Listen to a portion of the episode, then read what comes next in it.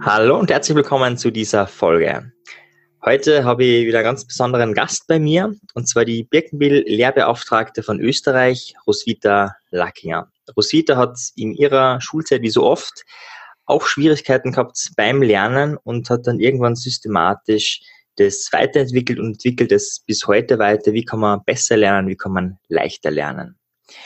Hallo Roswitha. Hallo.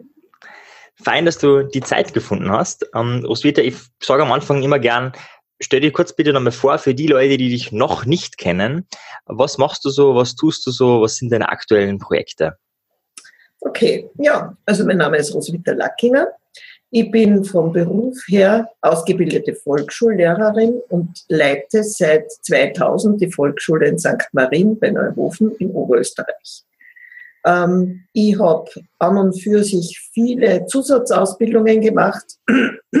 2004 bis 2008 nur das Studium der Schulentwicklung äh, an der Uni Klagenfurt und habe vorher mich in Brainchim informiert und ausgebildet und bin im Jahr 2003 auf die Vera F. Birkenbild gestoßen.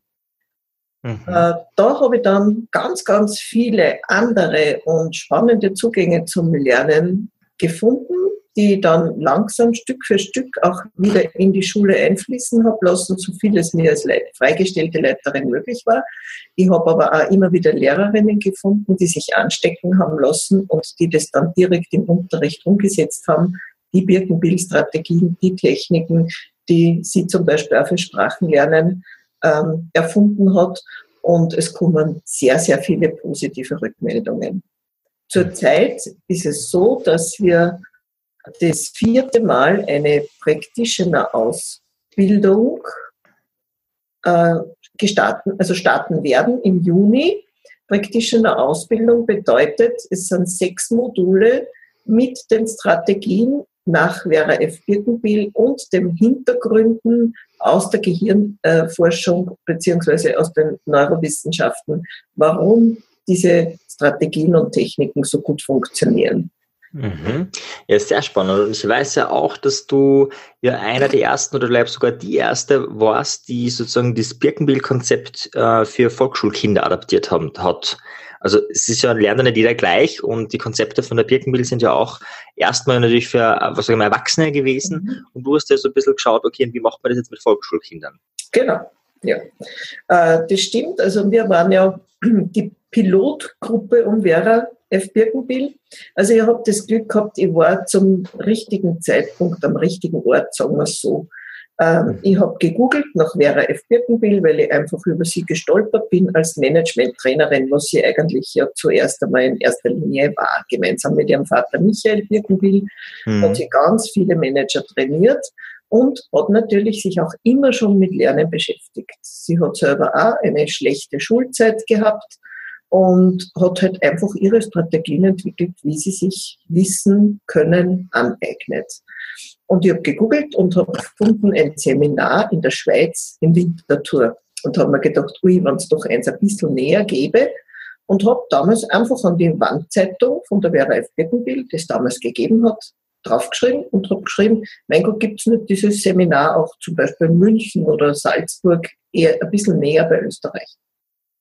Habe ohne irgendetwas zu ahnen meine Telefonnummer hinterlassen und am nächsten Tag um 16 Uhr läutet bei mir das Telefon und die Frau Birkenbill war persönlich am Apparat. Mhm. Das war genau die Zeit, wo die Frau Birkenbill erkannt hat, wenn ich an Lehrer heran will, dann muss sich Lehrer um mich versammeln. Mhm. Und da hat es halt einige Lehrer dann um sich versammelt. Wir waren anfangs so meistens um die 10, dann waren wir zeitweise mal 15 bis 20. Das war immer schwankend.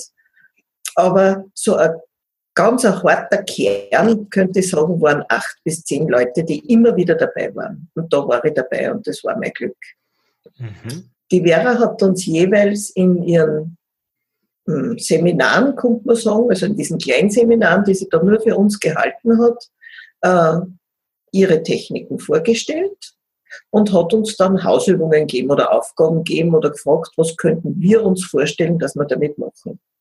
Und ich bin eben mit diesen Techniken, sei es jetzt ABC-Liste, sei es Kava oder Kaga, sei es Wissensquiz, sei es Goethe-Denk, sei es Sprachenlernen mit der Birkenbill-Methode, in die Volksschule zurückgegangen und habe da versucht, diese Dinge auch bei den Kleinsten schon anzusetzen.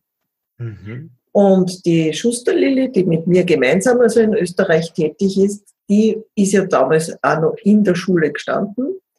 Eine sehr kritische Lehrerin gewesen, hat immer alles hinterfragt, ob das wirklich passend ist für die Kinder. Ja? Mhm. Hat hinterfragt, ob es wissenschaftlich haltbar ist und hat dann erst solche Sachen angewandt. Und die hat dann begonnen, von heute auf morgen, nachdem sie das alles abgeklärt gehabt hat, für sich ihren Unterricht umzustellen und ganz und gar nach Birkenbild zu arbeiten und hat ganz, ganz tolle Rückmeldungen und große Erfolge erzielt. Mhm. Sehr spannend. Das ist ja auch so, also du bist ja da die Direktorin der Schule und mhm. was ich auch spannend finde, oft ist es ja so, wenn irgendjemand ein tolles Konzept has, hat, wurscht ob jetzt in einem Unternehmen oder in einer Schule oder wo immer, hast, das machen wir jetzt und das müssen jetzt alle machen und das mhm. ist ja sogar nicht deine Idee. Also du ja. hast einfach äh, die Leute sozusagen inspiriert oder, oder wie war das? Wie ist das dann abgelaufen? Naja, es ist so, ich habe also bei diesem ersten Seminar in Winterthur, wo ich dann doch hingefahren bin, haben mich schon zwei Lehrerinnen aus meiner Schule begleitet. Also die habe ich anstecken können. Wir waren also zu dritt von unserer Schule in Winterthur, haben uns das einmal angehört und waren nach diesem Nachmittag, der also bis in die Abendstunden hinein äh, gegangen ist, essen miteinander und waren völlig fertig, völlig äh, voll mit neuen Erkenntnissen und Ideen von Vera F. Birkenbill sind essen gegangen miteinander und nach dem Essen haben wir uns hingesetzt und haben auf die Servietten die ersten ABC-Listen gemacht. Mhm. Also so ansteckend war sie und so klar in ihren Aussagen. Mhm. Äh, zu Hause dann haben die zwei Lehrerinnen etwas eingesetzt von den Birkenbill-Strategien. Ich meine, das war ein Vortrag, ja. Also man mhm. darf nicht sagen, die sind nicht so ausgebildet worden, wie ich jetzt das mhm. bin. Äh, aber ich habe natürlich immer wieder nach Hause gebracht und immer wieder jemanden gebeten, etwas auszuprobieren oder anzuwenden. Und was ich, also meine Meinung ist es, und dazu stehe ich heute noch, es gibt nicht das allein Heilsame für alle. Hm. Äh, das ist auch die Birkenbild-Strategien, sind das auch nicht, oder ihre Methode ist es nicht. Es passt aber für sehr viele und es ist sehr, sehr kreativ. Und ich kann auch niemanden verdonnen. Jeder Lehrende bringt es nur so rüber, den Stoff oder was immer er den jugendlichen Kindern oder auch Erwachsenen mitgeben möchte, wenn er dahinter steht. Wenn ich jetzt mhm. sagen würde, meine, alle meine Lehrer in der Volksschule müssen Birkenbill machen, wäre das kontraproduktiv. Mhm. Was ich gemacht habe, war immer wieder Sachen vorzustellen und zum Beispiel ABC-Listen sind immer im Einsatz in Konferenzen oder zur Vorbereitung von Konferenzen. Mhm. Oder Wissensquiz. Wir stellen teilweise vor, Entschuldigung, wenn wir, wenn wir was gelesen haben, wieder Fachliches gelesen haben, mhm. äh, stellen wir teilweise vor in Form eines Wissen, Wissensquiz. Das habe mhm. ich angefangen. Also wenn es zum Beispiel über Bildungsstandards oder so geht, äh, bin ich hergegangen, habe die Kapitel so aufbereitet, dass ich sie in Form eines Wissensquiz gebracht habe in der Konferenz. Und sowas steckt dann auch. Ja. Vielleicht magst du kurz die, die, die Methode des Wissensquiz mhm. erklären, weil ich glaube, das okay. kennen alle. Ja, also Wissensquiz schaut so aus, ich lese einen Text ganz genau durch ich stelle je nach Länge des Textes dazu eine gewisse Anzahl von Fragen. Das können bei einer Seitentext drei Fragen sein, das können bei 20 Seiten natürlich müssen es mehr sein, 20 Fragen, sagen wir mal. Ja. Hm. Und äh, diese Fragen stelle ich. Und dann kommen mögliche Antworten. Dadurch wird das Gehirn angeregt, zu überlegen, kann das stimmen, kann es nicht stimmen, und zwar von den Leuten, die die Fragen gestellt haben. Ja? Mhm. Wenn das dabei ist, ist recht, wenn es nicht dabei ist, ist auch egal, was im Inhalt steht, dann kommt meine Antwort. Das heißt, es wird nicht abgeprüft. Ja? Hast du den Text gelesen? Ja, was ich dazu sagen muss, ist, alle müssen natürlich vorher den Text lesen. Das mhm. ist auch klar. Also die Frage kommt, dann kommt eine Antwort, kommen mögliche Antworten jeder liest den Text auf eine andere Art und Weise, jeder hat einen anderen Zugang, ein, anderes Hintergrundwissen. Mhm. und dann kommen eben die Antworten der Teilnehmer. Und wenn ich dann meine Antwort auch noch dazu gebe, dann kann man das alles zusammenfassen. Und man hat einen Zugang zu dem Text. Erstens, man merkt sich alles mehr, zweitens, man hinterfragt gewisse Stellen. Und ähm, was dann passt, das kann man stehen lassen. Und was für einen nicht passt oder für alle nicht passt, das betrachtet man kritisch und legt es zur Seite. Mhm, sehr spannend. Jetzt würde ich da, jetzt wäre es sehr verführerisch, da weiter einzusteigen, wie es weitergegangen ist. Äh, ich würde aber eigentlich gerne viel weiter zurück in die Geschichte. Okay. Ähm, und zwar, wie war denn dein Start als, als Schülerin ähm, warst du immer so eine, ja, ich habe es schon vorweggenommen, aber Spitzenlehrerin, eine Einzelkandidatin, wo klar war, okay, sie wird einmal Volksschuldirektorin. Wie war denn das in deiner Kindheit so mit sechs, sieben, acht? Was waren da so deine Träume? Ja, genau. Fangen wir mal an. Wie war das? Naja, gut. Also in der Volksschule war es noch relativ nett, muss ich dazu sagen. Ähm, es war zwar eine ganz andere Schulzeit. Ich meine, das war vor 54 Jahren inzwischen. Mhm. 60. Äh, wie ich die Schule gestartet habe, da habe ich recht eine verständnisvolle Lehrerin gehabt in der ersten Klasse, aber es ist halt wirklich unterrichtet worden. Ja. Wir sind drinnen gesessen, ganz brav, damals die Meter noch mit Schürze und die Lehrerin ist vorgestanden und hat uns halt erklärt, wie was zu sein hat, Punkt, und wie wir es nachzumachen haben, Punkt. Ja? Mhm. Und so ist es durchgegangen. Ich habe jedes Jahr in der Volksschule eine andere Lehrerin gehabt. Das hat noch passt alles bis zur dritten Klasse. In der vierten war es dann schon kritischer. Da war eine Lehrerin, die der Meinung war, also ich bin nicht fürs Gymnasium geeignet. Äh, das war bei meiner, zu meiner Zeit nicht so schlimm, weil es hat noch Aufnahmeprüfungen gegeben. Das heißt, mhm. ich habe dann eine Aufnahmeprüfung gemacht, bin genommen worden und habe meine Gymnasienzeit gestartet. In der Volksschule hat man nie jemand beigebracht, wie ich lernen soll. Es wurde unterrichtet und wir haben einfach das, was uns gesagt worden ist, reproduziert, sagen wir so. Ja? Mhm. Im Gymnasium ist es genauso weitergegangen, lange Zeit, immer wieder. Und ja, ich würde jetzt sagen, bis zur vierten, fünften Klasse ist es halbwegs gegangen. Äh, Spitzenschülerin war ich bei Gott überhaupt keine.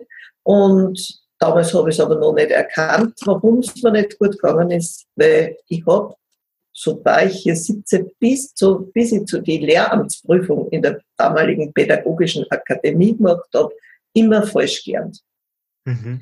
Ich habe nur das Glück gehabt, dass ich dann in der Akademie Dinge lernen musste, die mich wirklich interessiert haben. Und da habe ich mich halt dann blockt und reingehängt. Und da habe ich schon sehr gute Noten gehabt. Also da hat es nichts mehr anders als befriedigend war einmal dabei und sonst nur sehr gut und gut. Einfach weil es mich interessiert hat. Aber mhm. erst beim Lernen zur Lehramtsprüfung, ganz besonders habe ich da in Soziologie äh, einen Teil absolviert und das war ganz ein moderner Professor, äh, der uns einfach Bücher zum Lesen gegeben hat und wo die Prüfung mehr oder minder eine Diskussion über die Bücher war oder über die Inhalte der Bücher oder wie sie die überschneiden. Mhm. Und das ist mir damals dann wirklich sehr gut gelungen. Das hat mir wirklich gefallen. Und er war, also da habe ich die Rückmeldung gekriegt, ein Beisitzer war dabei. Also das war das beste Prüfungsgespräch, weil es einfach ein Gespräch war mhm. und keine Prüfung. Ja? Mhm. Und wie gesagt, für die Lehramtsprüfung selber habe ich dann in Paketen gelernt, wie die Vera das schon gesagt hat. Ich habe natürlich noch keine Ahnung von ABC-Listen gehabt, keine Ahnung von Wissensquiz, wie ich das aufbereiten könnte. Mhm. Aber ich habe es doch schon ein bisschen, ähm, wie soll ich denn sagen, eingeteilt und, und miteinander verknüpft. Ja? Aber bis dorthin habe ich mir völlig, also wirklich sehr, sehr schwer da in der Schule. Mhm. Habe eine Nachprüfung gehabt, habe die Matura ein zweites Mal gemacht. Also wirklich mit allen Versagen, was nur möglich war. Die Matura bist ja. du durchgefallen beim ersten Mal sozusagen. Ja, ah, okay, okay. Aber jetzt finde ich sehr spannend. Du bist bei der Matura durchgefallen und wolltest mhm. trotzdem Lehrerin werden. Oder, ja, oder? Das, wollte, das wollte ich eigentlich von der Volksschule. Warum? Äh, das, ja, warum? Hm. Vielleicht war das so, damals habe ich sicher noch nicht so artikulieren können. Es mhm. war immer mein Traumberuf. Ich habe sehr gut mit Kindern umgehen können. Mhm. Äh, und in, in den Jahren, im Lauf der Jahre war ich eine immer wieder Suchende, danach, wie könnte ich es den Kindern leichter machen, äh, als wie es mir gemacht worden ist. Mhm. Also wie kann ich den Kindern Möglichkeiten zeigen, wie sie lernen können, dass sie eben nicht so lange auf ihr Wegen herum irren oder herumgehen wie ich. Mhm. Also sehr spannend. Das heißt, erst einmal war es für dich schwer und dann war sozusagen der Fragestellung, okay, wie kann ich es anderen erleichtern? Und auf Richtig. diesem Weg bist du selber auch irgendwann äh, draufgekommen, wie es für dich leichter wird. Ja. Das ist auch sehr spannend, wirklich sehr, sehr durchorientiert. Okay. Das heißt, das war für dich immer klar und dann nach der Matura Lehramt und wie war es dann? Ja, nach der Matura nicht gleich. Ah, okay. Da war ich mhm. dann noch kurz ein bisschen frustriert. ja. äh, außerdem äh, ist mein Vater sehr früh verstorben und Mutter und ich haben mehr oder minder ein Haus zu erhalten gehabt, was nicht so einfach war. Und dann bin ich einmal ein Jahr arbeiten gegangen. Mhm. Und zwar war ich auf der Bank. Mhm. Und habe dort sämtliche Beratungsausbildungen gemacht, die Kassiersausbildung gemacht.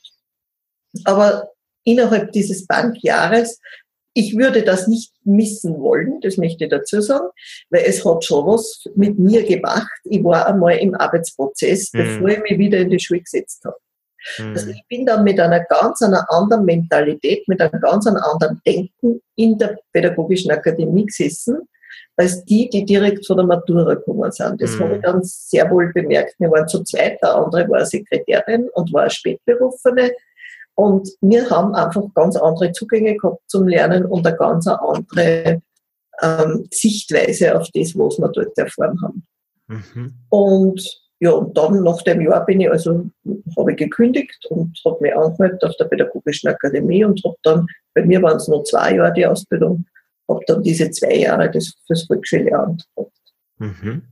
Okay, und dann war es praktisch damit fertig. Wie ist dann weitergegangen? Äh, dann bin ich äh, gleich einmal eingestellt worden. Also in, in, im Bezirk Steierland war das damals. Da war ich dann zwei Jahre an einer Volksschule. Mhm. Ähm, da habe ich sehr viel gelernt. Das war eine kleine Volksschule mit nur fünf Klassen. Das war ein ganz ein tolles Kollegium. Mhm. Na, dann habe ich mein erstes Kind gekriegt, mein Sohn. Mhm. Da war ich dann ein Jahr zu Hause, nicht ganz ein Jahr, weil ich immer brav, brave Lehrerin, immer brav mit September wieder eingestiegen bin. Mhm. Ich muss dazu sagen, dank meiner Mutter, die im Haus war und die also damals schon zu Hause war mhm. und die Kinder immer betreut hat, während ich in der Schule war.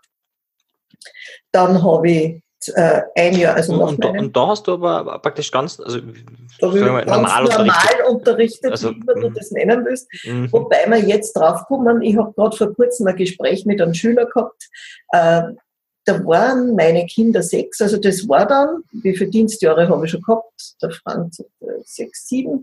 Okay, ähm, sagen wir, ich habe gehabt sechs reale Dienstjahre, zweimal war ein Karenz dazwischen. Mhm. Und der war gerade letzthin da, der junge Mann. Der ist in den Kindergarten gekommen, kam aus Kroatien zu uns, konnte kein Wort Deutsch und die Kindergartenpädagogin, die meine Kinder betreut hat, hat mich angeredet und hat gesagt, Marc, kannst du dann nicht mit nehmen, der muss Deutsch lernen, bevor er in die Schule kommt. Mhm. Also mein Sohn war da schon in der Schule, meine Tochter noch nicht. Dann habe ich ihn einmal in der Woche mit heimgenommen und wir haben mehr oder minder im Alltag die deutsche Sprache gesprochen mit ihm und ihm mal wieder was erklärt dazwischen, aber mehr oder minder spielerisch und nebenbei, wie eigentlich die Vera sagt. so haben wir mit ihm Deutsch gelernt. Inzwischen hat er ein abgeschlossenes Studium der Musikwissenschaften, Deutsch für nicht-deutsch-muttersprachige und zuletzt den Master in London für Regie, für also gemacht, ist am Theater auch immer wieder tätig, war Regieassistent am Musiktheater in Linz und ist halt jetzt auch wieder unterwegs in der Theaterbranche.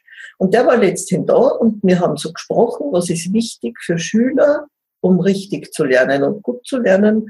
Und er hat dann gesagt, weißt du, was ich da sage, die Lilly und du, Frau Schuster und ich, ihr habt vor 30 Jahren schon das gemacht, auf was heute draufkommen. Mhm. Also wir dürften gefühlsmäßig damals schon, und ich komme schon wieder drauf, wenn da was rauskommt heute, was heißt, ah, das ist so wichtig, ja, dann denke ich mir, wieso, das habe ich ja schon gemacht. Mhm, mh. ja, ob das jetzt eine Beurteilung zum Beispiel ist, ja. Natürlich haben wir damals Noten gehabt, Punkt. Hat es nichts anderes gegeben. Aber ich habe für den Elternsprechtag jeweils so quasi einen Kriterienkatalog gehabt, wo ich den Eltern gesagt habe, was in Deutsch kann das Kind gut oder wo braucht es nur Übung. Und aus dem heraus habe ich dann aufs Eck hingeschrieben gehabt, die Noten. Mhm. Das ist heute das Um und Auf. Ja. Mhm. Damals war es nicht. Und dann denke ich mir, okay, ja. Oder Förderung von besonders begabten Kindern. Oder wenn ich ein Kind reingekriegt habe, das nur Druckschrift gelernt hat und wir waren schon bei der Schreibschrift. Wie bringe ich das Kind dann dazu?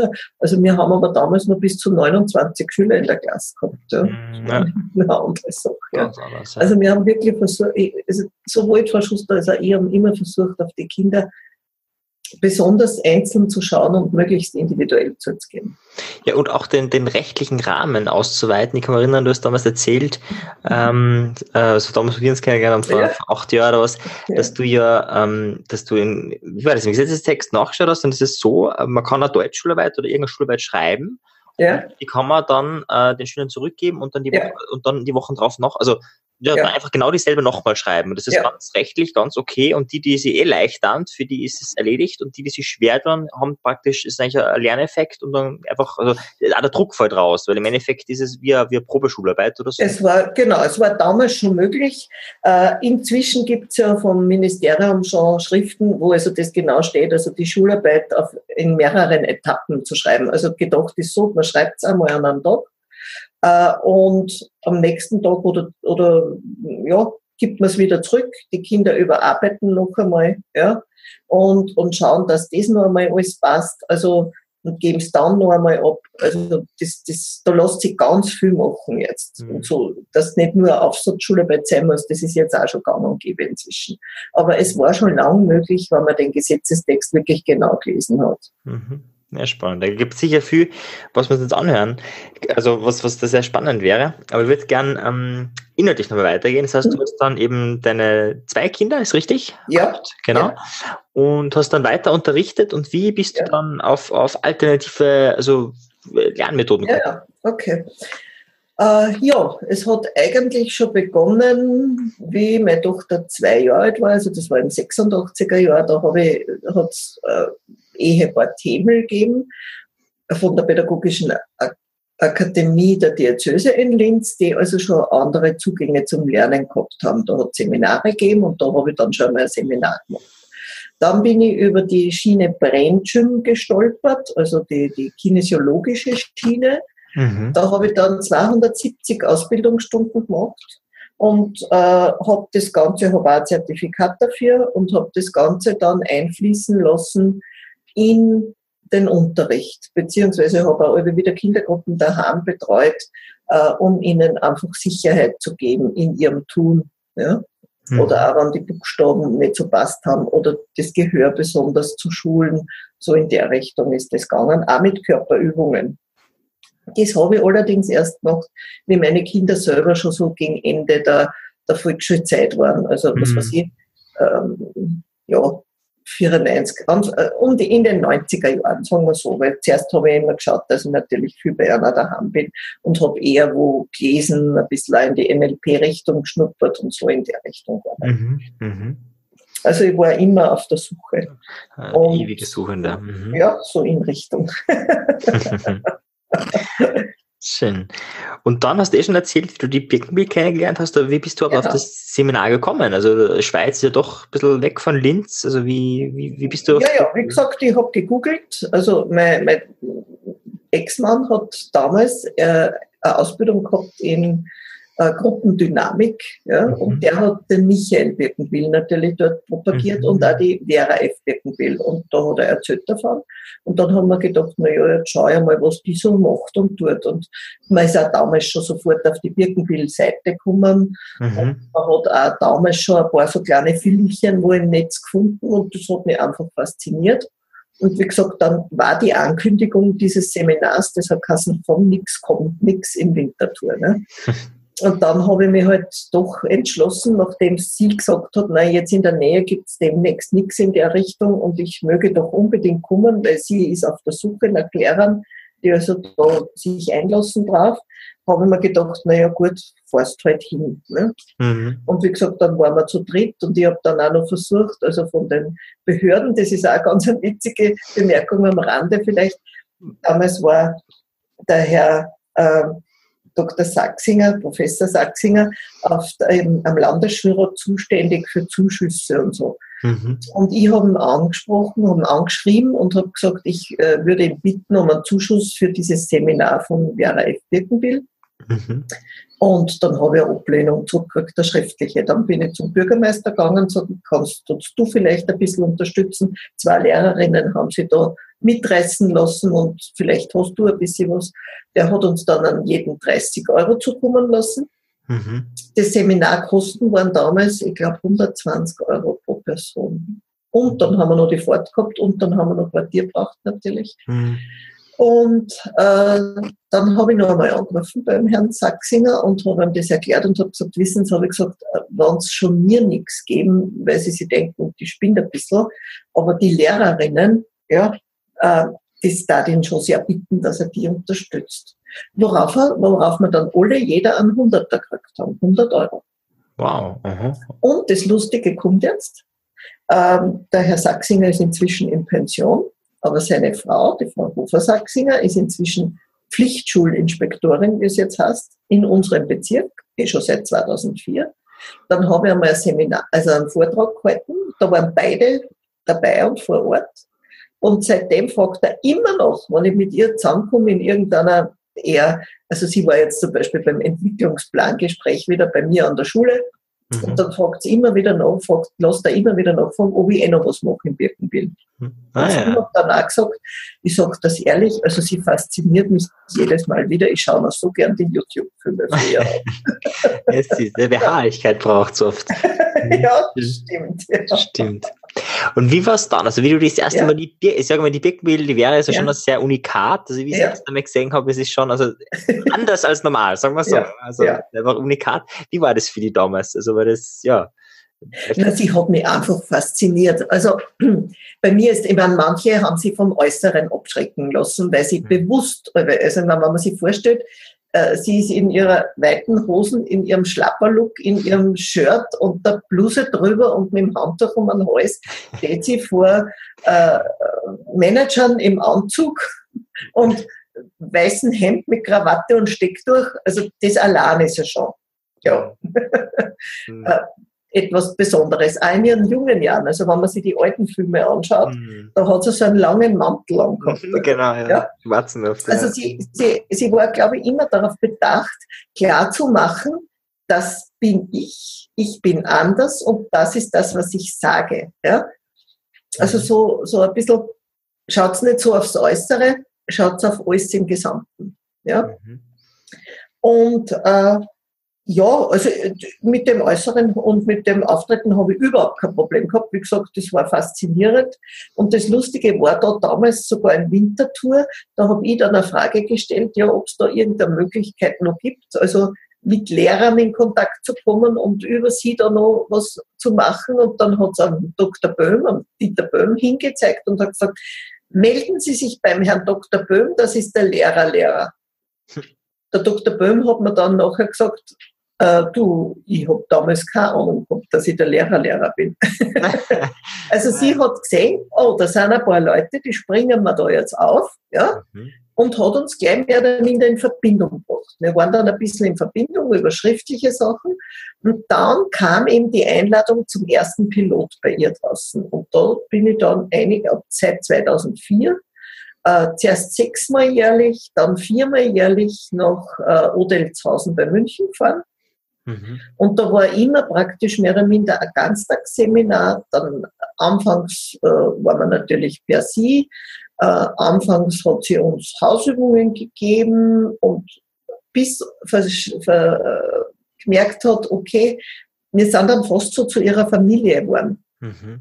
Also zum Beispiel hat es immer vor Weihnachten in der Adventzeit unbedingt der Pilot eingegeben, obwohl wir manchmal ein wenig geschnauft haben mit der Fahrerei und so äh, weil da haben wir Keksel mitgebracht, da haben wir Lieder aus unseren verschiedenen Herkunftsländern oder Gegenden mitgebracht. Da hat es einen Adventskranz gegeben, den wir mitgebracht haben. Da haben wir Weihnachten mit ihr gefeiert. Hm. Und äh, ja, zum Schluss war es dann schon so, also die, ja, seit 2008, ja, seit es mir das Zertifikat gegeben hat, war es dann so, dass sie oft auch was angegriffen hat, dann, dass dann gesagt hat, wie es zum Beispiel ein Lernberg entwickelt hat. Das weiß ich noch genau, da war er am Weg am Attersee im Auto, leitet mein Handy und sie ruft mir an und sagt, du, ich muss dir da jetzt was erklären und du musst mir sagen, ob das in Ordnung ist, ob du damit was anfangen kannst. Also dann hat es auch Rückfrage gehalten. Mhm. Oder wenn es was für Lehrer entwickelt wollt, was hältst du davon? Dann ist es einmal um Lesen gegangen. Da haben sie dann die Lilly und ich besprochen, die Frau Schuster und ich, und dann haben wir gesagt, na wäre, na, das war, das war früher. Das geht jetzt so nimmer, das muss man jetzt anders aufbereiten, auf mehreren Schienen. Dann hat sie das fallen lassen. Dann hat sie gesagt, okay, dann, da vertraue ich euch, das wisst ihr. Mhm. Ja, spannend. Und das heißt, das hat sich dann auch eine Freundschaft entwickelt und ja, hat sie, ja, ähm, ja. Also wir haben auch teilweise privat einmal telefoniert. Sie war auch einige Male dann mit ihrem äh, Wohnmobil, also Büromobil hat sie es ja genannt, mhm. bei mir da ist also vor dem Haus gestanden. Der Dieter Böhm hat herinnen geschlafen bei mir. Also wir haben dann, dann ist herinnen gesessen, dann haben wir mal eine Runde diskutiert. Ähm, ja, also es war wirklich eine sehr intensive Beziehung zum Schluss. Und wir waren auch noch einen, Frau Schuster und ich sind noch einen Monat vor ihrem Tod, waren wir mhm. draußen, also Anfang November 2011, Anfang Dezember ist sie dann verstorben. Mhm. Und haben es besucht und da war es schon wirklich nicht mehr gut beieinander. Und sie hat aber immer wieder, na bleibt noch, na, wir müssen das noch besprechen und das noch. Und dann hat sie gesagt, versprecht mir, dass ihr weitermacht. Und wir haben gesagt, na sowieso. Und da stand das schon im Raum, weil wir alle gemerkt haben, sie hat sich ein paar Mal ein bisschen getäuscht in Personen, mhm. denen sie ein Zertifikat oder auch nur die Erlaubnis gegeben hat, zum Beispiel Birkenbill Akademie AT zu führen oder so. Mhm. Ähm, die haben es ganz gut umgarnt und haben aber nicht so intensiv mitgearbeitet. Mhm. Und dann hat, hat sie sich geärgert über die ganze Situation. Und mhm. dann haben wir gesagt, Vera, wir müssen ein Curriculum entwickeln. Mhm. Etwas, wo du sagst, das hat Gültigkeit und wer das durchläuft, der kriegt einmal ein Zertifikat, ein erstes. Mhm. Und dann muss er sich noch weiter damit auseinandersetzen. Ja? Mhm. Und das war ja in unserer Gruppe auch. Da waren zum Beispiel Sprachenlehrer dabei, die zuerst ganz interessiert waren und dann haben sie immer wieder hinterfragt, statt was, statt einmal was anderes zu bringen, ja, und zu sagen, mhm. na, ich hätte das so verstanden und ich würde das so einbringen. Und immer wieder dasselbe gefragt und da ist dann manchmal grantig geworden, dass gesagt hat, ja, wollen sie jetzt oder wollen sie nicht? Mhm. Ja, und die sind dann auch nicht mehr gekommen. Ne? Das hat sich da mehr oder minder von selber geregelt. Aber wir haben ihm gesagt, vor allem, sie war damals schon sehr krank und haben gesagt, Vera, wir müssen was machen, was in anbleibt. Eines hat sie leider Gottes nicht mehr getan, was immer wieder angedacht hat. Sie wollte eine Stiftung machen mhm. und wollte also von uns einige einsetzen. Ja, das hat es leider nicht mehr da. Und dadurch haben wir jetzt das Problem auch mit, der Schüt mit dem Schützen vom Namen. Ne. Sie hat jetzt der Ashoka-Stiftung alles verschrieben. Und die wollten von unser Geld für das, dass wir mehr oder minder den Namen sagen dürfen, wir äh, bilden Birkenbild-Trainer aus oder Birkenbild-Practitioner aus. Das mhm. dürfen wir jetzt nicht. Darum müssen wir sagen, Practitioner nach Vera F. Birkenbild. Mhm, okay. Ja, weil die haben da EU-weit die Hand drauf und da kennen wir nicht aus. Und das Geld, was die verlangen, das können wir nicht aufbringen. Mhm. Aber uns ist eben wichtig, und, und auch bei den Seminaren, wir verlangen nicht Tausende von Euro für mhm. sechs Module, sondern so, dass es trotzdem leistbar bleibt. Mhm, ja. Ja. Ja, Weil es dir um die Sache geht. Richtig, genau. Wir müssen nicht davon leben, wobei der Dieter Böhm lebt sogar davon und mhm. kommt auch nicht um, ohne ja. jetzt da was gut wie viel Geld zu verlangen. Ja. Mhm. mhm. Also uns geht es eben wirklich um die Sache. Ja. Mhm. Ja, spannend. Auf dem ganzen Weg hat es da für dich irgendwo einmal so richtige große Stolpersteine gegeben, irgendwas du gedacht hast, Ma, so, so ein Plätzchen oder, oder es geht nicht weiter? Oder? Nein, überhaupt nicht. Mhm. Überhaupt nicht.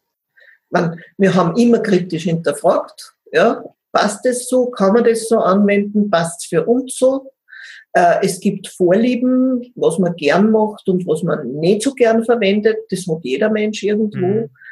Äh, aber trotzdem ist es immer wieder faszinierend. Also ich schaue mir immer wieder die Filme an, auch die Filme von unseren Treffen, mhm. Äh, wo ich dann wieder. du hast noch Aufzeichnungen von. Ja, ja, wir haben Aufzeichnungen, Gott sei Dank, muss ich sagen. Ja. Ah. Da muss ja. ich schon nochmal. Mhm. mhm. Ah ja, spannend.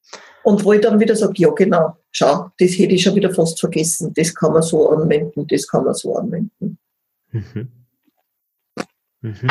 Und ähm, aber ist bei dir auch, also bei vielen Menschen ist es ja schon, dass du ein bisschen an, wie soll ich sagen, an, an, an Seitenweg gehst. Also der klassische Weg wäre einfach klassischer Lehrer, klassischer Frontalunterricht und dann macht man ja. das 40 Jahre und dann gibt es Pension und das war es so irgendwie. Nein, das ja. Naja gut, aber das wäre und du bist ein bisschen abseits gegangen, das ist doch oft so, dass man ja meistens Widerstand kriegt. Ich meine, du bist jetzt Direktorin, das ist natürlich ein bisschen äh, ein Vorteil, sage ich jetzt einmal. Aber hast du auch. Ja, oh ja, Widerstand ist schon gekommen. Widerstand ist vor allem gekommen auch, äh, das ist oft ganz witzig. Also Widerstand einerseits von manchen Kollegen, klar. Mhm. Andererseits äh, ist mir eben durch die Pflichtschulinspektorin ermöglicht worden, an, das waren glaube ich 20 Schulen innerhalb von einem Schuljahr, äh, Seminare, Halbtagsseminare zu halten zu der mhm. zu den Strategien, was mhm. oft wieder also angenommen wurde. Es hat dann eine Richtung gegeben, die heißt schülerzentrierte Arbeitsmethoden. Da gibt es Vertreter, die gesagt haben, na also mit der Birkenbild, da, da passt gar nichts zusammen, das gefällt uns überhaupt nicht. Ähm, aber ich habe jetzt zum Beispiel einen Vertreter der ersten Stunde, der dieses SEM mit, ja, angefangen hat, mitgetragen hat, jahrelang. Äh, der hat bei mir inzwischen die Ausbildung gemacht, also bei uns bei der Frau Schuster und bei mir und sagt, das ist das Steinchen, was einem noch fehlt zu dem Ganzen. Mhm. Ähm, es hat auch Eltern gegeben, die sehr befürwortet haben, umgekehrt ganz ins andere Eck Eltern, die völlig dagegen waren und die da sich gar nichts vorstellen haben können. Aber, aber spannend, wie kann man da dagegen sein? Also die hören dann irgendwie, da gibt es Lehrer, die machen irgendwie ABC-Listen und dann, also wie, wie kann man da jetzt... Ähm Na, das ist ja noch suspekt gewesen, wenn sie verglichen haben, wenn zum Beispiel die Schüler, weil man eben so drauf zugegangen ist, dass man gesagt hat, äh, die, Entschuldige, dass man gesagt hat, äh, man schaut, wo stehen die Schüler und dort holen wir sie ab. Und wenn da ja jetzt ein, äh, ein Glas um, was weiß ich, zwei einmal eins gesetzt und hinten war, mhm. oder nicht nach Schema F vorgegangen ist, dann haben manche Eltern ähm, die, hat die Unsicherheit gepackt. Ich will da jetzt gar nicht hm. schlecht Der Stress, dass ja? sozusagen die, die das zu wenig lernen. Die lernen hm. nichts. Mhm. Genau, richtig. Ja? Mhm. Ja, verstehe. Das ist okay. das Problem in der Regelschule, weil du so viele Vergleichsmöglichkeiten dann wieder hast und dass dann den Stress kriegen, sie lernen nichts, wenn ich nur länger mit Material arbeite zum Beispiel, ja, hm. im mathematischen Bereich oder wenn ich den, den das Schreiben und Lesen ganz anders aufziehe als üblich. Ja? Dann habe ich keinen Vergleich, dann, dann haben die vielleicht äh, sichtbar noch weniger, haben aber dann äh, im Nachhinein das Plus, das schneller vorwärts kommen. Ne? Das mhm. muss man ja auch sehen. Bei Lesen, Schreiben ganz kurz vielleicht, ihr macht das mhm. in einer umgekehrten Reihenfolge oder was macht ihr aktuell? Nein, nein, nein, nein, nichts umgekehrt. Okay. okay. Also eh mit Buchstabenarbeitung eigentlich ganz normal, aber wie es Frau Schuster zum Beispiel gemacht hat, die hat von der ersten Klasse an die ABC-Listen eingebracht. Mhm. Ah, und ja. jedes Mal, wenn ein Wort neu war, wurde das in einer, das ist auf A3 gemacht worden, die ABC-Listen, das größer war, ja, mhm. und im Querformat, so dass man da wirklich und, und in der Mappen eingehängt, also und sobald ein neues Wort gekommen ist, war ein Groß- und ein Kleinbuchstabe da und ist das Ganze gleich eingetragen worden in das richtige, zum richtigen Buchstaben. Mhm. Das heißt, die Kinder haben erstens in eigenen Wortschatz gesammelt gehabt, zweitens mehr oder minder ein persönliches Wörterbuch, weil wenn natürlich irgendwo dann in einem Heft was falsch geschrieben war, ist das nicht ausbessert worden, sondern nur unterstrichen worden. Und mhm. die Kinder haben ihr Wörterbuch genommen, haben dort nachgeschlagen in der ABC-Listen und haben geschaut, was habe ich da falsch gemacht und haben das dann richtig gestellt. Und die dritte Sache war das, sie haben nebenbei, weil dieses Incidental Learning ist ja auch eine ganz eine wichtige Sache von der Vera, nebenbei mehr oder minder das ABC gelernt. Die mhm. haben in der, in der zweiten Klasse nicht lernen müssen, wie es ABC geht. Die haben nicht lernen müssen, wie man in einem Lexikon nachschlagt oder in einem Wörterbuch nachschlagt. Das war automatisch da. Mhm. Ja. ja. Ja, Inzidenz nebenbei lernen. Genau. Ja, richtig. Okay. Ja. Okay, und dann, äh, also okay, das heißt, da hat es ein bisschen Widerstand gegeben, aber im Endeffekt. Ähm Nein, es kommt, es, man kommt immer wieder zu Leid. Jetzt auch. Also ich habe da ja zuerst erzählt, ich komme gerade von einem Volkshochschulkurs, der ist extra ausgeschrieben für Birkenbill. Also mhm. die Birkenbill-Methode, Sprachen zu lernen, ein Anfängerkurs in Englisch. Ja? Mhm. Es waren von Beginn an zunächst einmal sieben Teilnehmer. Man war eher eine Kleingruppe ausgeschrieben, hat eh mhm. passt, ja. Beim ersten Mal, wie ich einer vorgestellt habe, worum es geht, habe ich schon gemerkt, dass eine aussteigen wird. Mhm. Ja? Wobei ich noch versucht habe, sie zu überzeugen, weil ich gesagt habe, schauen Sie, das ist eine, eine Dame aus Tschechien gewesen. Ja? Mhm. Und ich habe gesagt, schauen Sie, haben sicher Deutsch mit dem Vokabelpauken gelernt. Ja, ja. Sag ich, na ja, probieren Sie es doch jetzt anders. Ja? Ähm, dann ist eine noch dazugekommen, weil die hat schon lange Birkenbill gesucht. Die hat also gesehen im Sprachenlernenbuch nach Birkenbill, äh, also das die Vera selber geschrieben hat, da stehe ich drinnen mit einem Artikel und da hinten und wie sie meinen Namen gelesen hat, hat sie sich sofort zu dem Kurs noch nachgemeldet. Mhm. Und zwei waren von vornherein angemeldet, weil sie die Methode lernen wollen, um dann auch noch Spanisch zu lernen auf diese Art und Weise. Mhm. Und eine ist noch dabei, das, das äh, ist eine Dame aus Bosnien, die immer noch Probleme hat, weil es nicht nach Schema F von der ersten, ich habe natürlich ein Lehrwerk genommen, weil man kann ja mit einem normalen Lehrwerk Birkenbildtechnik anwenden. Mhm. Und weil das eben nicht so nach Schema F geht, sondern weil wir immer noch dekodieren, aktiv hören, passiv hören, schauen, was verstehen wir schon, bis wir erst die vierte Lektion fertig haben, sage ich aber. Dann fange ich von vorne an mit den üblichen Übungen, die im Buch drinnen sind, nämlich mit den Aktivitäten. Mhm. Und dem setzt sie selbst unter Druck. Gar nicht so sehr, dass es, dass es nicht will, aber sie setzt sie selbst ganz massiv unter Druck. Mhm. Und heute haben wir zum Beispiel mit ABC-Listen gearbeitet und ich habe eine äh, aufschreiben lassen, was sie sich gemerkt haben von den Vokabeln her, von den ABC-Listen, also nicht Vokabeln, sondern einfach aus dem aktiv hören, passiv hören heraus, aus dem Dekodieren heraus, was wir gemacht haben, was haben sie sich gemerkt. Die hat sich irrsinnig viel gemerkt. Mhm. Ja? ja, ich kann ja noch nicht sprechen. Sag ich, mhm. Zeit lassen. Step mhm. by step. Mhm. Ja?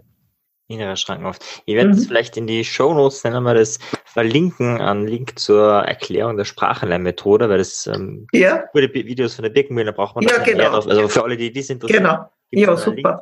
Mhm. Genau. Wer hat dich sonst noch inspiriert, außer die Vera F. Birkenbild? Also du hast gesagt, du warst Soziologieprofessor, äh, die Birkenbild hat es noch andere Menschen gegeben, wo du sagst, boah, ähm, die haben wirklich weitergebracht auf deinem, auf deinem Weg. Hm, also bin ich jetzt fast ein bisschen überfragt. Naja, äh, was mich dann nachher bestärkt hat, immer wieder, oder in diesem ganzen Werdegang, ist die, äh, die, die Gehirnforschung oder die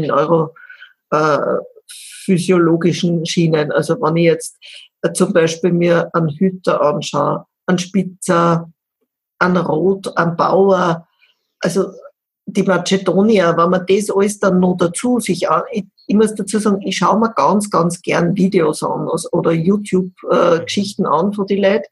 Äh, schaue mir immer wieder zum Beispiel auch Vorträge an von Philosophen. Das ist auch ganz spannend. Das passt oft so zusammen. Ja? Ähm, ich habe mir zum Beispiel aus den 70er Jahren einen Vortrag von Watzlawick angehört mhm. über, über Ameisen, die dann völlig eingepasst haben nagel mich jetzt nicht fest in was für einem Vortrag, aber was auch wieder in der wäre Richtung gegangen ist. Es vernetzt sich dann so viel, das will ich damit sagen. Und mhm. ähm, es begeistert dann noch einmal mehr. Also wo ich jetzt ganz viel auch noch dazulernen habe dürfen, war, ich war jetzt, ich glaube sechs Jahre waren es, habe ich letztens nachgerechnet, an der Pädagogischen Hochschule der Diözese. Äh, Mitarbeiterin oder mitverwendet, nennen sie das ganz genau, und war für die Fortbildung der Lehrerinnen, speziell im Volksschulbereich, tätig. Und habe da natürlich auch wieder tolle Leute noch kennengelernt. Wenn ich einen Referenten hole, der sagt, äh, also statt Intelligenz, emotionale Intelligenz und also da hat es ganz, ganz tolle, wichtige Referenten gegeben oder zum Beispiel aus dem Burgenland Konzepte, wo der, der Schritt vom Kindergarten in die Schule ganz anders äh, gestaltet wird, was ich auch wieder da eingebracht habe, also was heute jetzt unter dem Schlagwort Transition ganz groß ist.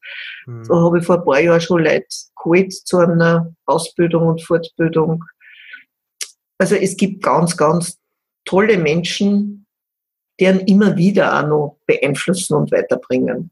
Mhm. Und gibt es da spezielle Bücher oder, oder vielleicht machen wir es so, so die drei besten Bücher im Bereich Lernen und vielleicht hast du dann noch ein Buch, was mit Lernen und Lehren gar nichts zu tun hat, oder du sagst, hey, das hat dich inspiriert oder das würdest du ähm, oder verschenkst du gerne, weil du sagst, das ist extrem gut. Also vom, vom Moment, wie hast du, ja, jetzt, jetzt, jetzt hast du mir am falschen Fuß erwischt.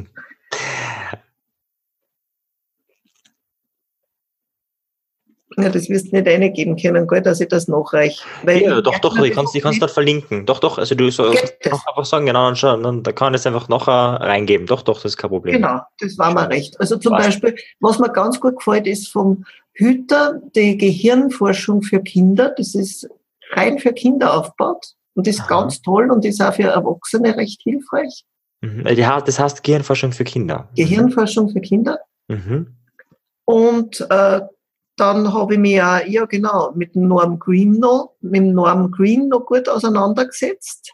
Ähm, der hat also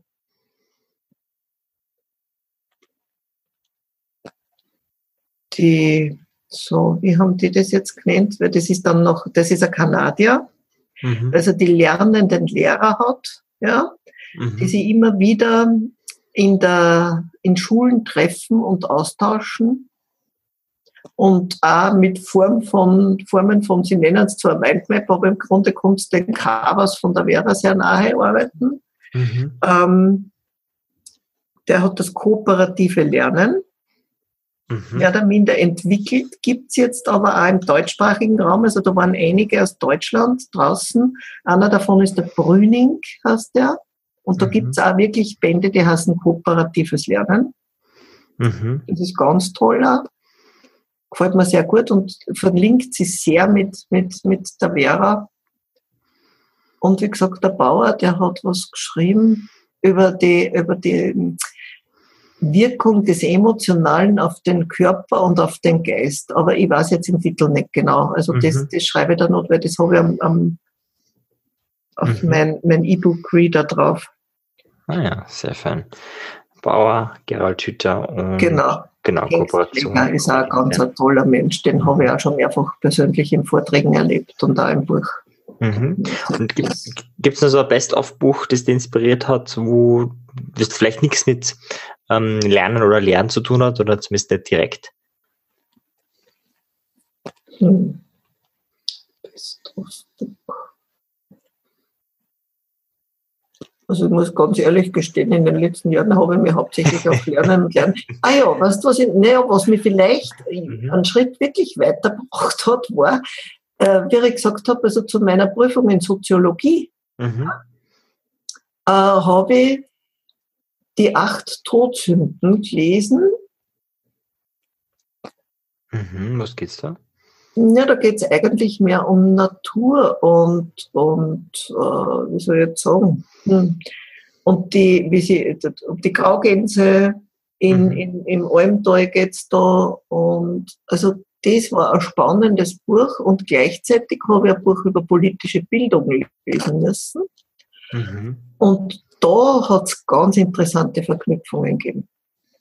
Mhm. Ah, super. Also das ist, war auch eine spannende Geschichte. Super. Vielen das konnte, konnte ich mir vorstellen, dass das so ein bisschen ein Ansporn war, in eine andere Richtung zu denken zu beginnen. Mhm. So im Rückblick gesehen jetzt. Mhm. Weil du auch gesehen hast, das geht anders. Also Prüfungen genau. zum Beispiel gehen genau. anders, auch die Art und Weise, wie man lernt, geht anders. Genau, so. richtig. Naja, ah spannend. Spannend, spannend. Mhm. So, jetzt habe ich kurz einen Faden verloren. Ähm, jetzt machen wir die Bücher. Jetzt wollte ich irgendwas. Ähm, wo wollte ich jetzt hin? Wo wollte ich jetzt hin? Ähm, hm. Du hast mich so fasziniert mit dem Buch. Jetzt habe ich Be beruhigt mich, dass ich die ersten Konzepte. dass nicht nur ich aus dem Konzept hm. bin. Ja, Spiegelneuronen, ja. Es ist, äh, Spiegelneuronen, genau. Keine Ahnung mehr. Ähm, ja, wo waren wir? Wir waren, wir waren bei die, ob es andere Richtungen noch geben hat, auch, ne? also vom Lernen her oder, oder vom.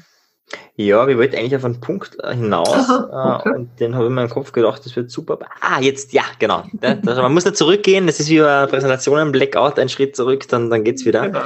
Selber nochmal wiederholen, was man gerade schon gesagt hat. Ähm, und zwar, was sind so deine, es ist vielleicht ein bisschen ähm, plakativ gesagt, aber so deine Top 3 Lerntechniken. Also das Publikum, was dazuhört, ist mhm. großteils erwachsen, ja, also oder zumindest 16 aufwärts, sagen wir so, also jetzt nicht für, für, für Volksschulkinder, aber so für ähm, erwachsene Leute. Was sind also deine Top, Top 3 Prinzipien oder Lerntechniken, vollkommen egal, eins von den zwei, wo du sagst, okay, das ähm, bringt wirklich jemanden weiter? Naja, also zum ersten einmal ist, ist eine der einfachsten und der, der faszinierendsten Geschichten die ABC-Liste. Mhm. Wobei man sie nicht nur als ABC-Listen nehmen darf einfach, ja. Sondern, aber vielleicht kann ich ganz kurz in ein paar Minuten mhm. schildern, was heute passiert ist im Englischkurs, ja. ja. Also lauter erwachsene Leute, sie kennen die Technik ABC-Liste nicht.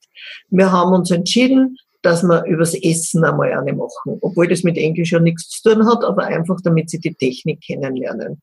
Mhm. Und die, die waren, erste Frage kommt sofort einmal, ja, wie Essen gemeint? Was, alles, was zum Essen ist oder sonstiges. Habe ich gesagt, stopp, beantwortet ich nicht. Was euch zum Essen einfällt. Punkt. Ja. So, dann haben sie geschrieben, dann haben sie austauscht, dann sind sie zum Diskutieren gekommen und jetzt war folgendes. Die einen haben geschrieben, Abendessen, Menü, mehrere Gänge und aber auch verschiedene Speisen und Essen. Die andere hat sich wieder nur aufs Essen äh, festgelegt, was sie halt speziell gern isst. Die nächste hat Kräuter recht gut kennt.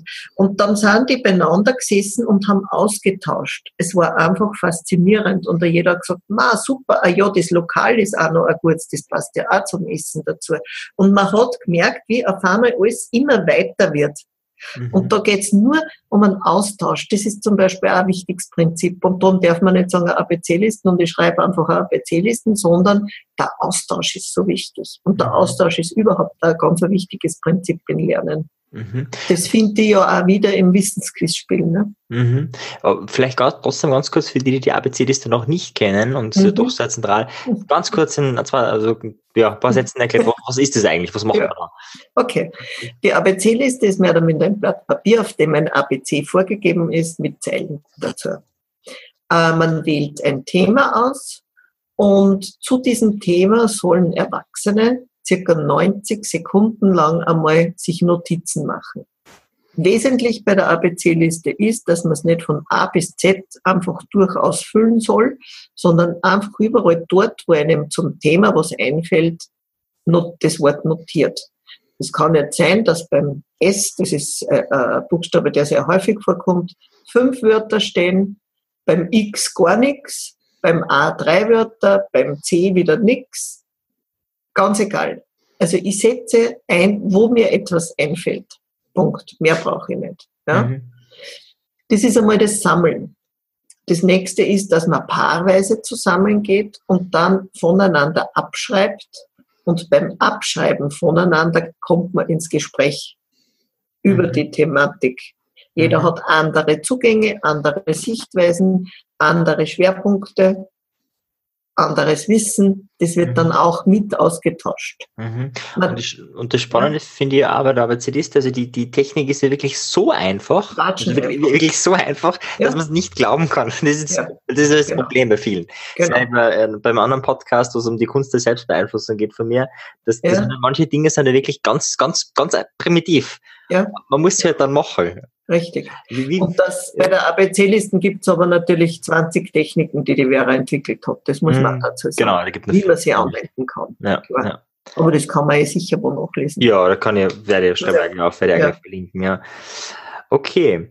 Ähm, so, dann äh, zweite, Nummer, Nummer zwei. Also, mhm. ja. Mhm. also Nummer zwei würde ich sagen, äh, ist, die, äh, sind die, ist das Wissensquizspiel.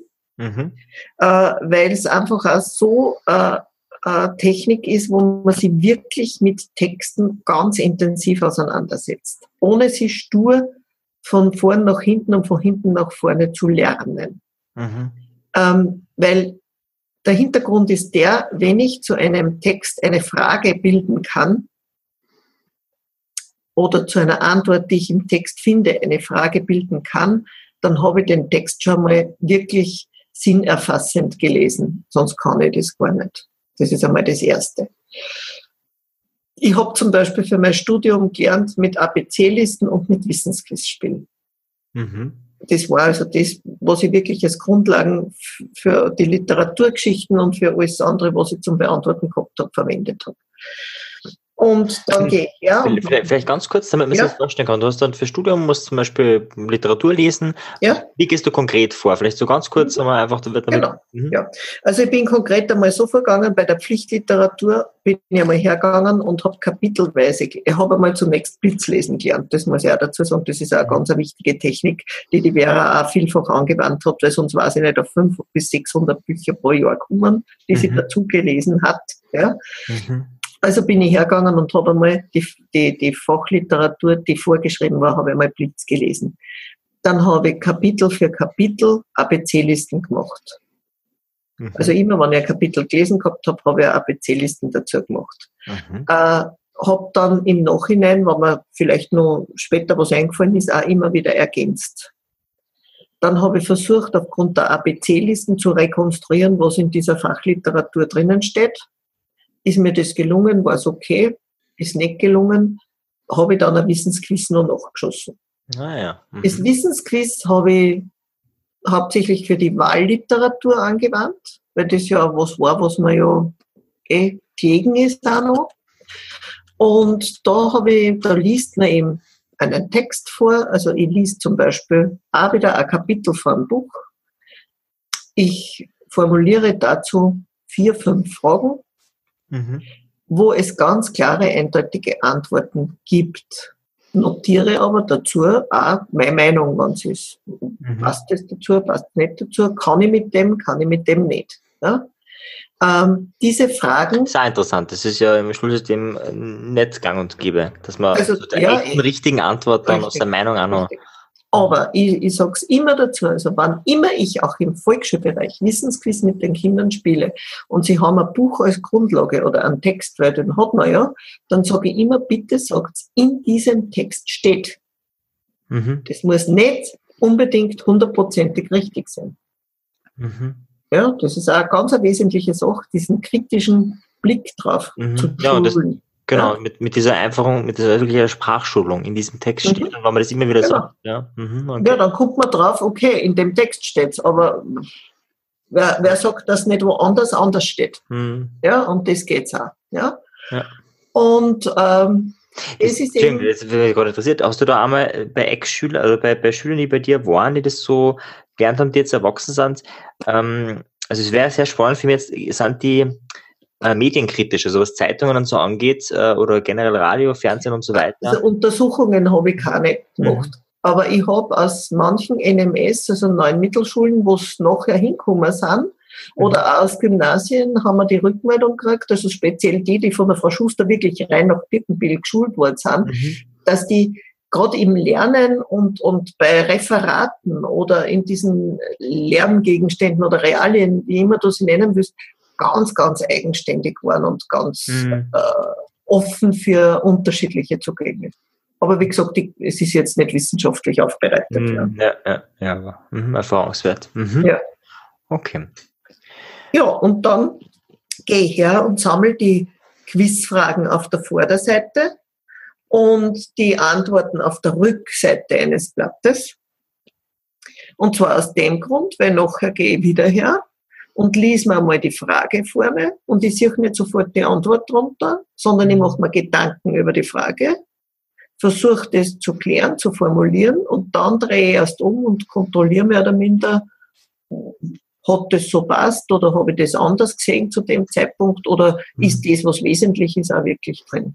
Mhm. Okay, und da gibt es einen ganz einen tollen Trick, wenn vieles zu lernen ist und wenn mehrere Studierende beieinander sind, zum Beispiel 80 Seiten sind zu lernen. 80 sind eh nicht viel für einen Studierenden, aber mhm. man geht einmal von dem aus. Und es sind vier Personen. Da macht jede Person zu 20 Seiten ein Wissensquizspiel. Mhm. Und dann spielen sie es miteinander in der Runde. Ja, super. Mhm.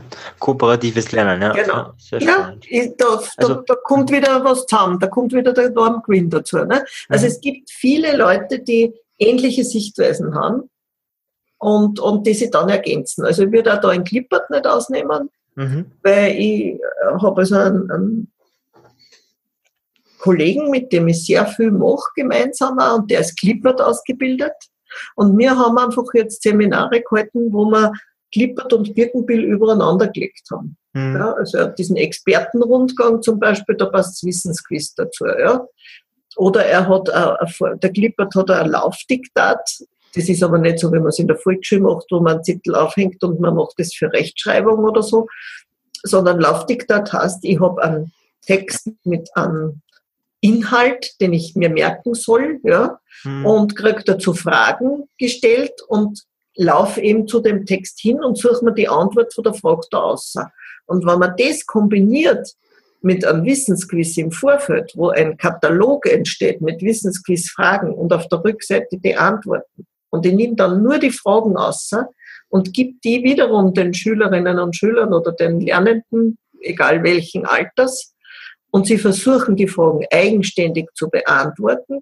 Klappt es nicht, habe ich einen Text wo hängen, laut klippert, lauf dorthin und lies mir das, was mir fällt und schreib's in den Text dazu. Ja, ich meine, besser lernen kann ich nicht mehr. Mhm. Okay, das war eigentlich eine mögliche Methode Nummer drei, die du empfehlen würdest. Genau. Mhm. Sehr schön, ja, cool. Ja, fein. Jetzt ähm, vielleicht abschließend würde mich nur interessieren, hat es in deinem Leben irgendwas gegeben, jetzt unabhängig von, jetzt haben wir viel über Schule, über Lernen, Lernen gelesen, äh, gehört, aber äh, also du hast ja noch viel mehr gemacht in deinem Leben.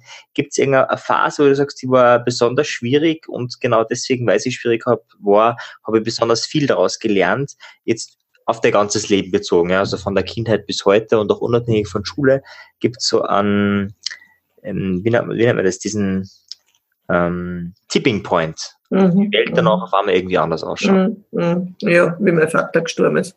Mhm. Da war ich 16.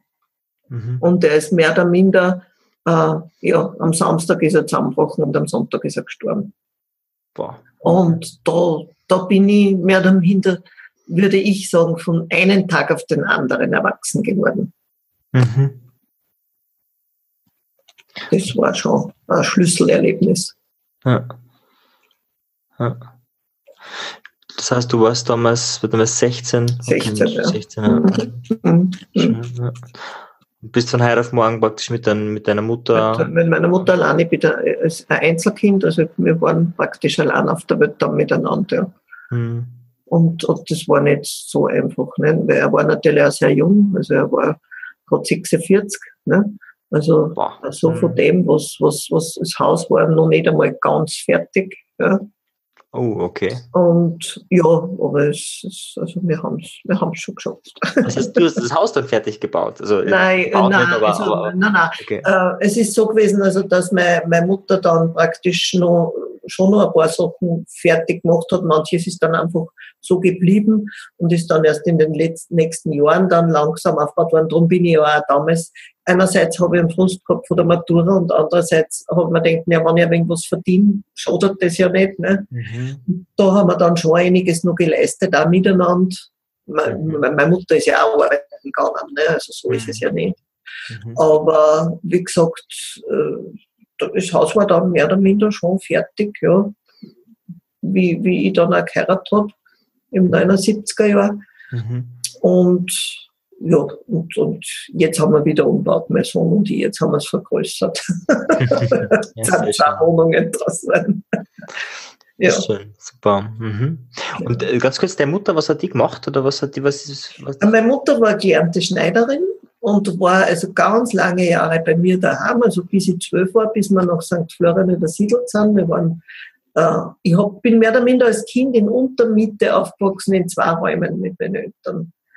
Also wir haben bei einer anderen Dame, der die Wohnung gehört hat, haben wir mehr oder minder zwei Räume gemietet gehabt, Bad und Klo und Küche waren in Mitbenutzung. Also es war eigentlich ein ganz beengte Situation. Mhm. Und äh, meine Eltern waren also beide, wenn man sagt, Facharbeiter, gelernte Facharbeiter.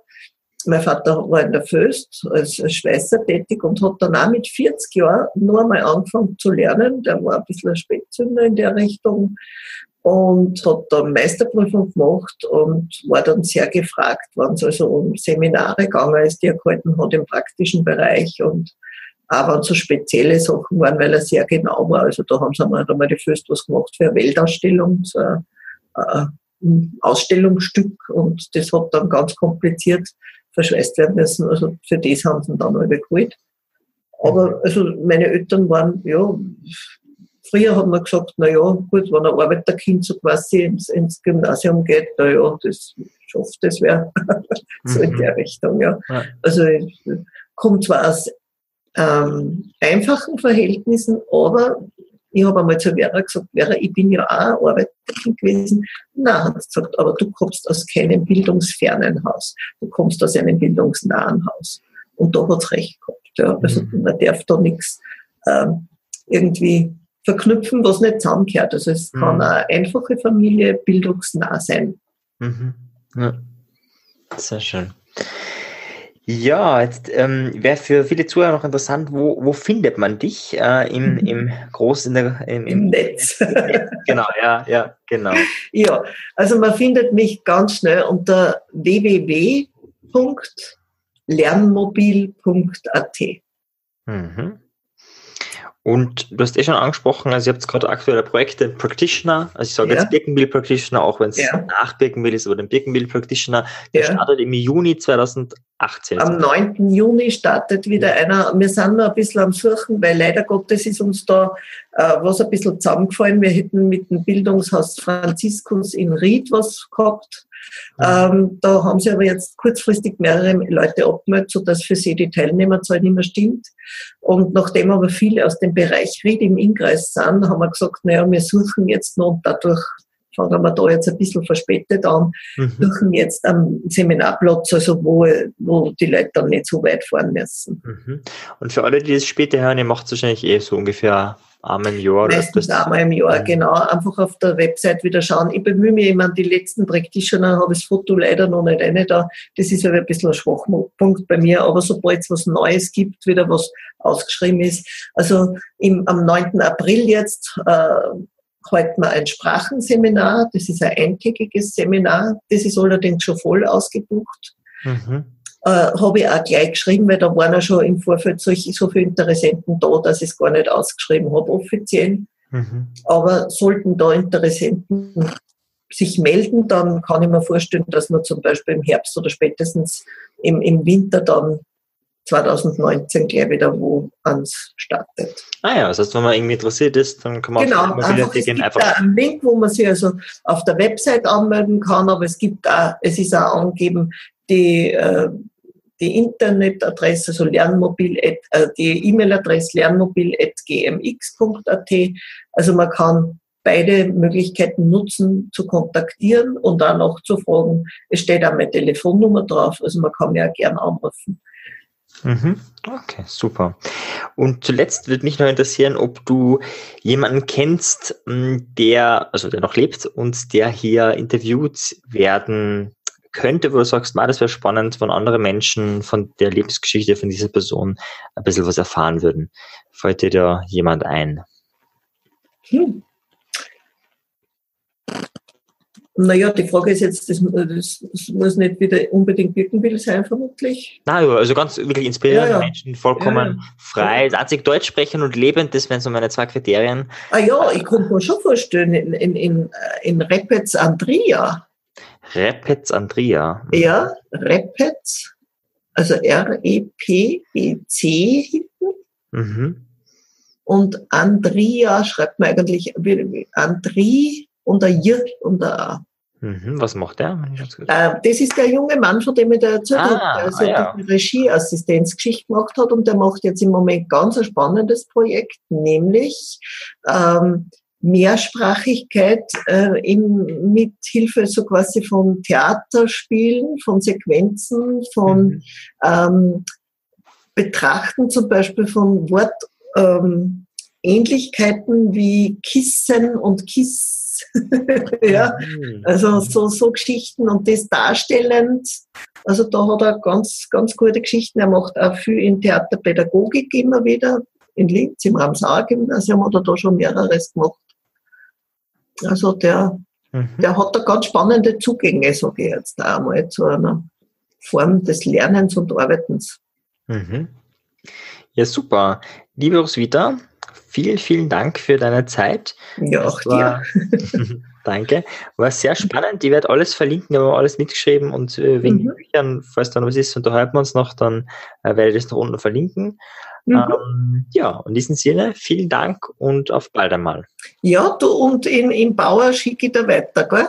Super. okay, gut. Ciao. Tschüss. So, ich bin's nochmal ganz kurz. Wenn dir die Folge gefallen hat, dann gib am besten eine Bewertung ab bei iTunes.